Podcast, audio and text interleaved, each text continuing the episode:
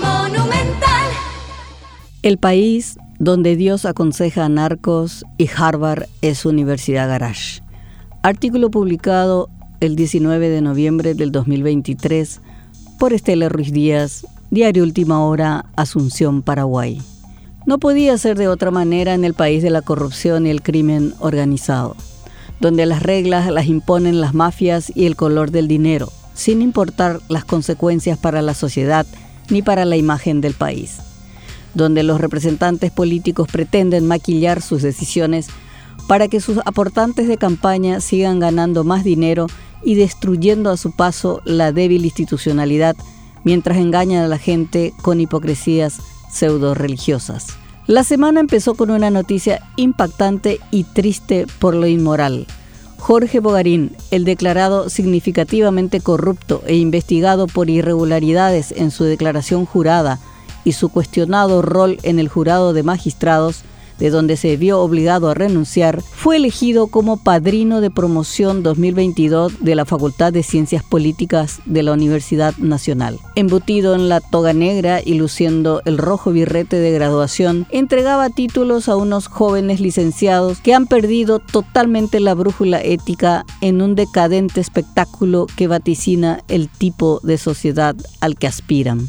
También lo dejaron muy claro el cartismo y sus satélites del Senado cuando archivaron el intento de inhabilitar por cinco años nuevas carreras de medicina.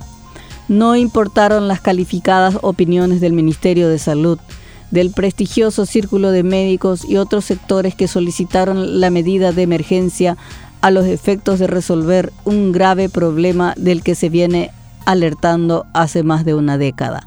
Las opiniones científicas y éticas cayeron al vacío ante la argumentación de quienes justifican la continuidad de un sistema educativo que hace aguas pero da riqueza. Para justificar su posición alegaron que la presencia de 45 mil estudiantes brasileños en las fronteras generan 650 millones de dólares anuales al país. Gustavo Leite prefirió mirar el dedo cuando Blanca Ovelar apuntaba a la luna y citó como chivos expiatorios halcones y la ANEAES, que si bien tienen responsabilidad en la catástrofe educativa, esta decisión implicaba un punto de inflexión para corregir la escandalosa situación y ajustar los roles de las instituciones involucradas. Para arrebatar su posición, Leite dijo en tono solemne que si se aprueba la ley evitaría, por ejemplo, que la prestigiosa Universidad de Harvard se instale en Paraguay. La victoria del cartismo no sería total si no tuviese el apoyo de algunos liberales como Paco Ledesma y Líder Amarilla. Solo faltaron dos votos para aprobar el proyecto de Blanca Ovelar, pero la oportuna abstención del liberal Ever Villalba y los liberocartistas Dionisio Amarilla y Sergio Rojas permitieron la barbarie educativa. El carnaval de la Universidad Garage, el lavado de dinero y la estafa a estudiantes y futuros pacientes víctimas continuará sin las mínimas reglas. Dios es mi pastor. Para sumar hechos a la decadencia política, se dio la sorpresiva entrega del supuesto narcopastor José Isfram, investigado en el caso a ultranza. El jueves apareció en el Ministerio Público tras estar prófugo dos años, haciendo sorprendentes declaraciones que iban del delirio místico a acusaciones y exculpaciones a políticos del Partido Colorado muy locuaz y dispuesto a hablar con cuanto periodista le pidiera, contó que se entregó porque habló con Dios y que éste le dijo, vamos a presentarnos. Y así lo hizo. Fue con el mismísimo Dios como compañero y consejero a someterse a la justicia a la que amenazó con citas bíblicas. El pastor, investigado por lavado de dinero y asociación criminal, es hermano de Miguel Ángel Cifrán, alias Tío Rico, considerado líder de la asociación criminal. Está preso y últimamente fue mencionado como instigador del asesinato del fiscal Marcelo Pecci. El clan Isfran resume la conexión entre el crimen organizado, la política y ciertas iglesias evangélicas. Esta sorpresiva entrega genera inquietud en las filas coloradas. Cada sector antagónico pretende que el pastor implique a su adversario. Por de pronto, Isfran responsabilizó de su caída al actual ministro cartista de Deportes, Tigre Ramírez, por una supuesta disputa por la rentabilidad de su templo en Canindeyú.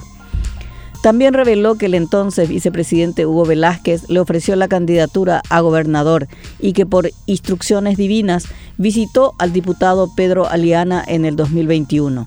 Entonces, Dios me mandó junto al actual vicepresidente de la República a decirle que eran sus intenciones políticas y él me dijo, lo máximo que puedo llegar es senador. Entonces Dios le dijo, yo necesito que hagas esto por el Paraguay, yo te voy a poner en la línea presidencial y te voy a hacer ganar, le dijo. Para cerrar la agitada semana, desde Bolivia llegaron mensajes inquietantes. El ministro Eduardo del Castillo presentó la captura de un chat que atribuye al ministro de Justicia Ángel Barcini, en el que supuestamente coordina una ayuda para el presunto narcotraficante Sebastián Marcet cuando era embajador en Qatar. Barcini, quien vive agitado por las crisis penitenciarias, nuevamente tuvo que salir a negar vínculos con el glamoroso narco uruguayo, también investigado por el caso a ultranza junto al clan Isfram.